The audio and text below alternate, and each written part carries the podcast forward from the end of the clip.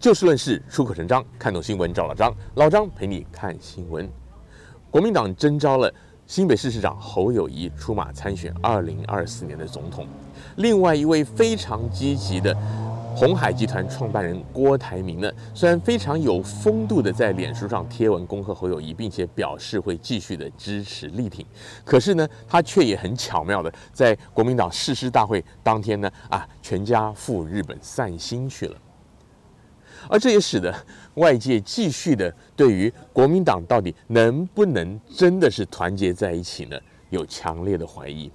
事实上呢，不要说郭台铭他有没有出席这个誓师大会了，很多挺郭的，就是国民党党内人士，包括像是一些民意代表呢，就已经非常的不满，还有地方上的议长呢，愤而退出国民党的。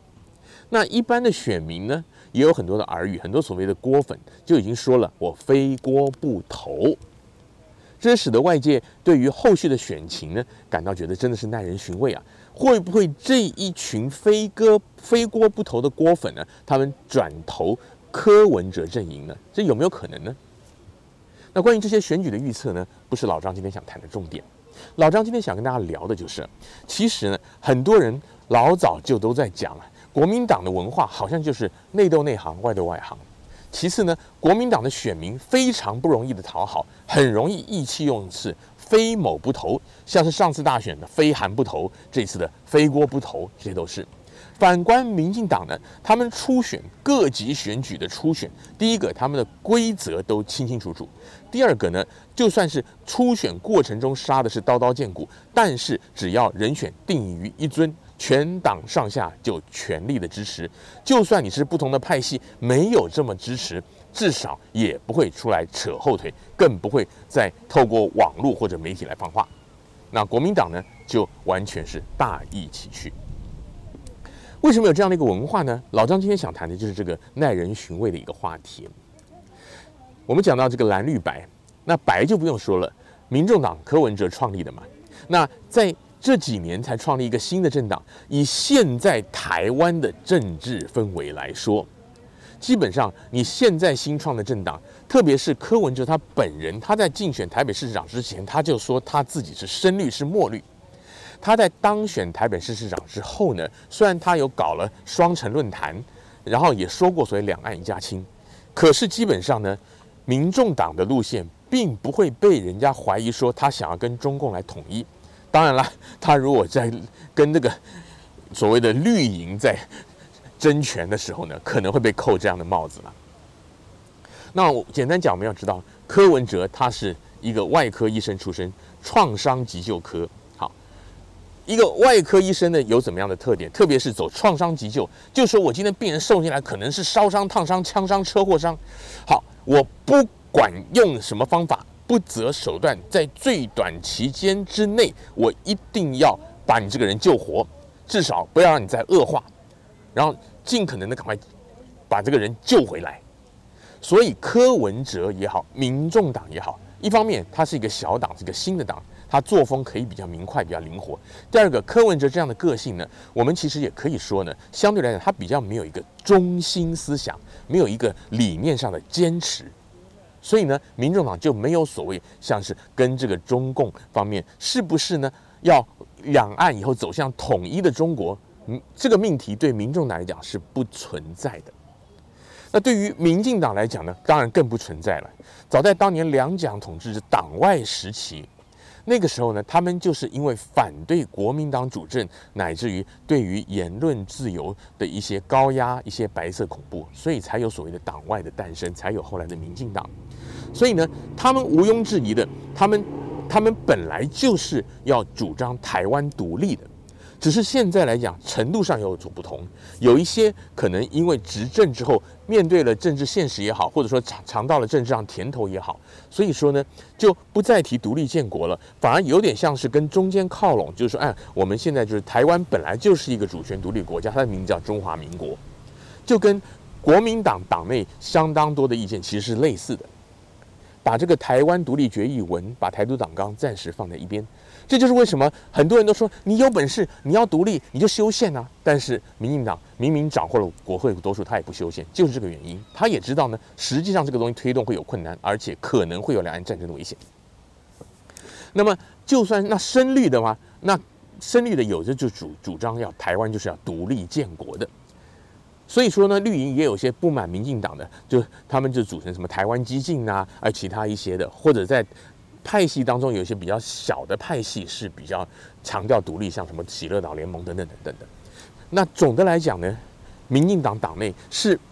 只是他们等于说大家在争议的是，台湾到底的这个主权独立要走到哪一步，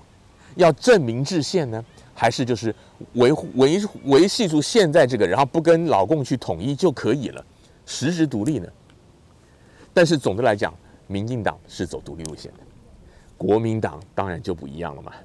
两蒋开始呢，那个时候的时代的氛围也好，还有包括那个时候很多外省的政治精英还在台湾有绝对的影响力，而那个时候的百姓。就是你说外省过来的，像老张这种，老张是外省第二代，那老张的父亲一辈啊，啊祖父母那一辈啊，那这就不用提了。就是我们那时候就等于说从小到大理所当然两岸是要统一的嘛。那就算是对我们我们当年讲的所谓的本省人。可能也是一方面是教育的因素，一方面也是呃政治上的因素。你说高压也好，白色恐怖，他们基本上也不太容易，除非你真的很勇敢的出来做走党外运动，要不然呢，一般人久而久之，其实大部分的人也也有某种程度上的潜移默化了。对于哎这个中国大陆是哎好像是我们的祖国等等的，就是不管你喜不喜欢，很多人其实在不同的程度上都习惯了。可是呢，到了李登辉执政的时候就不同了。李登辉那个时候已经开始本土化，事实上在蒋经国晚期已经在栽培一些台籍精英，而且也开放了像是老兵返乡探亲等等，已经开始两岸的气氛趋缓。然后呢，李登辉他本人因为成长背景的关系，所以当他当上了总统之后呢，他也很用力的，我们讲所谓的台湾的民主意识、民主化还有本土化，特别是国民党党内，所以党内当时有很多的本土派，后来不是有所谓的。主流跟非主流之争嘛，所以后来国民党因为从李登辉开始这样的体制上的质变，再加上实质上世界局势的变化，两岸来说，曾经有很长一段时间，台湾的经济实力是远高于中国大陆的，台湾的军事实力呢，中国大陆是没有能力来进犯的。但是呢，随着时间的推移，中国大陆。在后来的改革开放之后呢，经济也一直不停地向前的飞跃，那军事力量也一直的增强，所以等于说形势也在变。在这样的一个情况之下呢，国民党内部呢就有出现了我们讲所谓的深蓝极统，就是我巴不得现在就跟中国大陆统一。那也有很多的所谓维持现状，以后再说。你真的问这些中间的或者浅蓝的人，你愿不愿意跟中共？去统一呢，多半会讲不愿意。那你愿不愿意台湾独立建国，跟中国一边一国呢？心里也会有矛盾。那怎么办呢？又不愿意打仗，又觉得说两岸往来就是通商啊，然后这样像这样的呃学生互相的呃到到对岸去读书啊，大家有正向的观光啊，很和和平平、开开心心的做生意往来，很好的。那他们就会比较支持，像是例如说像马英九这样子的一些政策。那当然呢，也还是有一些觉得说，怎么讲，对于这个中共政权很反感的。然后呢，骨子里其实我们讲也是有一点很希望说，哎，台湾真的能够成为一个独立的国家。当然，可能不是走台独啦，还是叫中华民国啦。但他们就是觉得说，我们没有必要跟这个不民主的集权专政的中华人民共和国合合而为一。那这种人也不在少数。简单讲，就是国民党本身你就没有一个中心思想，没有一个路线。这就是为什么有一些一些政论、政治评论员，乃至于国民党党内有人，好比说，每次都想选总统，每次都想选党主席，都没有机会当选的孙文学校总校长张亚中教授，他每次都主张说。他如果当选国民党主席，一定要举办国民党的路线辩论。其实这个是有道理的。除了路线不清楚以外，还有一个，刚刚老张不提到李登辉嘛？这一次呢，为什么你看这个侯友谊也是会引起这么大的风波呢？其实侯友谊这个人呢，他本身老张个人是觉得说，他可能是因为老张很喜欢看这个人的背景，所以看背景并不是说看谁家里有钱还是说高学历，而是说他常年从事的行业或者他的出身背景对于他行事风格的影响。刚刚老张不讲过柯文哲了吗？侯友谊他是刑警出身，刑警有一个特色，就是他要非常非常非常的有耐心，按兵不动，更兼布线。所以侯友谊呢，当然首先因为他常年从事警务的工作，他一直到进入了新北市市府当副市长、当市长，才开始真的是管到全面性的政务。但是所谓国防、两岸、外交，还是没有机会涉猎。而也因为他非常的保守谨慎，一般人大部分的情况下，媒体也好，或者说其他的嗯党内同志，或者说其他政党的人，你很难知道他到底在想什么，或者说他知道什么不知道什么。就拿这个国防、两岸、外交，他到底有没有他心里一套蓝图，有没有相关的知识，还是说因为他先前没有做，所以他也没有深刻的想过？哎，其实这也无可厚非哦，没有人搞得清楚。所以说呢。国民党党内也有人质疑侯友谊他到底行不行啊？尤其是在过去的大选，像是上一次的九合一大选呢，那国民党全党之力，大家都出来就是为了各项公投，尤其是那个那个重启核四的公投啊，全党都非常卖力，但是侯友谊却置身事外，岁月静好。而且呢，很重要就是他身为新北市的市长，他就觉得他就说这个